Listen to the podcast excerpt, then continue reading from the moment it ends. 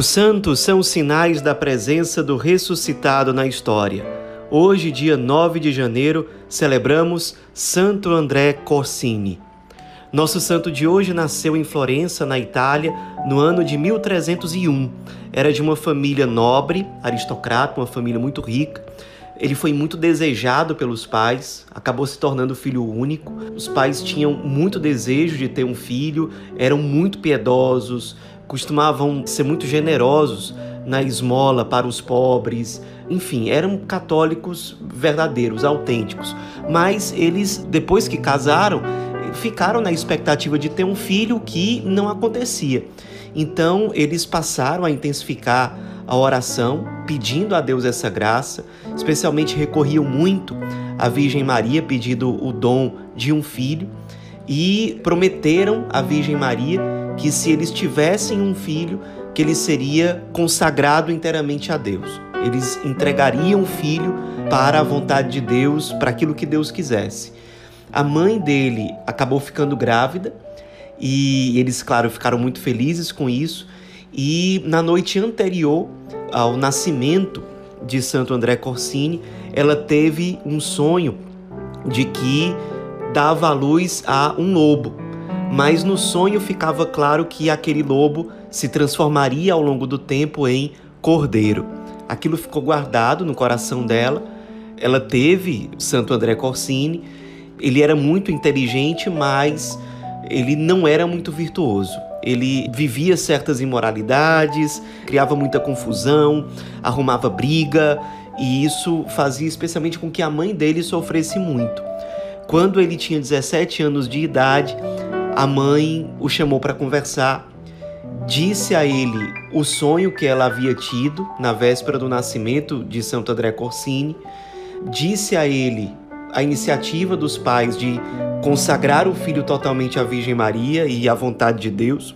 E tudo aquilo que ela falou para ele tocou muito fundo no coração dele, de Santo André. Ele saiu realmente muito mexido daquela conversa e a partir daí se desenvolveu, acima de tudo, uma devoção muito filial e muito intensa à Virgem Maria. Ele, inclusive, chegou a se referir a ela com as seguintes palavras: Posto que sou todo teu, ó Virgem, te servirei fielmente dia e noite. Mas tu, roga a teu piedosíssimo filho, a fim de que se digne a perdoar os pecados de minha juventude e adolescência. Em troca, me esforçarei em agradar a ti e a teu filho, tanto mais quanto os tiver ofendido no passado. A partir daí, ele viveu um processo muito profundo de conversão. Ainda muito jovem, ele ingressou na Ordem Carmelita, que é uma ordem religiosa profundamente mariana, e como frade carmelita, ele se destacou muito no amor fraterno, na austeridade, no rigor da disciplina, na piedade, na oração. Foi realmente um ótimo noviço, um grande irmão religioso consagrado. No ano de 1328, ou seja, com 27 anos, ele foi ordenado padre. E, além de tudo, agora já como padre, além do que nós já falamos, ele se destacou muito pela pregação. Ele era um grande pregador. As pregações dele, de fato, costumavam tocar muito o coração das pessoas que eram movidas a conversão a partir do contato com ele. Também um ótimo diretor espiritual, confessor e que tinha um amor muito grande pelos pobres. Ele muitas vezes costumava dar esmolas muito generosas para os pobres, quando ele recebia alguma doação, repassava logo para os pobres e convivia muito com eles. Ele costumava todas as quintas-feiras, lembrando a Quinta-feira Santa, ele fazia um momento de lava-pés com os pobres, e às vezes os pobres tinham receio de mostrar os pés para ele, porque às vezes os pés estavam muito feridos. E os irmãos tinham vergonha de mostrar, e ele mesmo assim fazia questão de acolher, de mostrar que aquele irmão era realmente muito amado. Às vezes fazia questão de beijar os pés dos irmãos acolhidos. Ele também tinha o dom de cura, de milagres, então muitas vezes ele curava as doenças dos pobres e das pessoas em geral, curou milagrosamente um tio, realizava realmente muitos milagres, era um grande santo, então as pessoas o admiravam muito. Ele acabou se tornando provincial, carmelita, se destacou muito como provincial, especialmente pela disciplina, pelo culto da pobreza, pelo cultivo da oração que ele intensificou ao se tornar provincial, pela profunda observância da regra religiosa carmelita, pelo interesse, pelo zelo na formação dos jovens formando os carmelitas, segundo o carisma carmelita, para que realmente a ordem, os irmãos que estavam sob os cuidados dele, vivessem profundamente a espiritualidade carmelita. Também é conhecido o episódio quando uma peste invadiu a cidade de Florença e ele, de forma muito heróica, saiu pelas ruas para cuidar das pessoas, para cuidar dos doentes, especialmente dos pobres que estavam abandonados nas ruas. Então ele de fato tinha um amor muito genuíno pelos irmãos mais sofredores.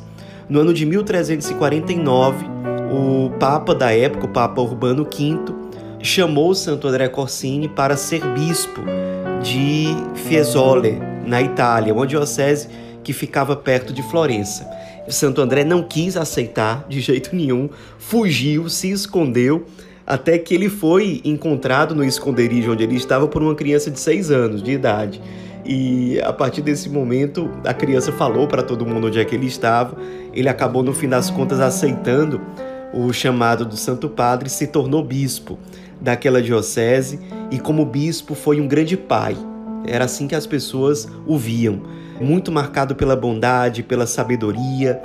Lá no Palácio Episcopal, ele teve que readequar a sua agenda para não perder o espírito de oração, já que as exigências da vida como bispo, as atividades de um bispo eram bem diferentes das atividades no convento. Então, lá no Palácio Episcopal, ele reservou uma cela onde ele dormia numa cama de ramos muito simples e onde ele passava longas horas à noite fazendo oração. Era a forma que ele encontrou para, como bispo, intensificar ainda mais uma vida de oração que já era muito firme, muito sólida. Ele também era muito leal ao Papa Urbano V. Muitas vezes o Papa o enviava em missão para resolver conflitos em certas regiões da Itália, para apaziguar queixas dos fiéis para visitar mosteiros que estavam relaxados e reanimar, exortar, corrigir esses mosteiros. Era de fato um, grande aliado do Papa Urbano V. Também lutou muito para defender o patrimônio da igreja, que estava às vezes sendo ameaçado, mas ele deixava claro muitas e muitas vezes: os bens da igreja são os pobres. Então ele também lutou muito pelos pobres em geral, para que eles fossem protegidos, lutou muito pela evangelização, pela missão, pela formação dos fiéis, daqueles que se preparavam para o sacerdócio. Realmente ele foi muito zeloso em relação a tudo isso. Ele, depois de passar mal na noite de Natal, ele previu o dia da sua morte e de fato ele morreu na data prevista, no dia 6 de janeiro de 1374 foi enterrado, já foi venerado como santo por muitas pessoas logo depois de morrer.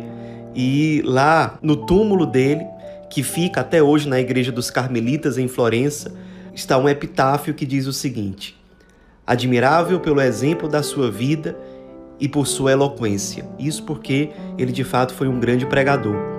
E a canonização dele aconteceu no dia 29 de abril de 1629 nos inspiremos na vida desse grande santo carmelita que nós celebramos hoje, um santo que teve uma conversão tardia, muito mariano, que foi exemplo na vivência religiosa, depois como provincial, depois como bispo, como pregador, como missionário, como pastor zeloso, que enfrentou e venceu em Deus os seus medos, seus receios e foi de fato resposta para a igreja, para o mundo, segundo o desígnio de Deus no seu tempo. Nos inspiremos para que nós também sejamos resposta. Santo André Corsini, rogai por nós.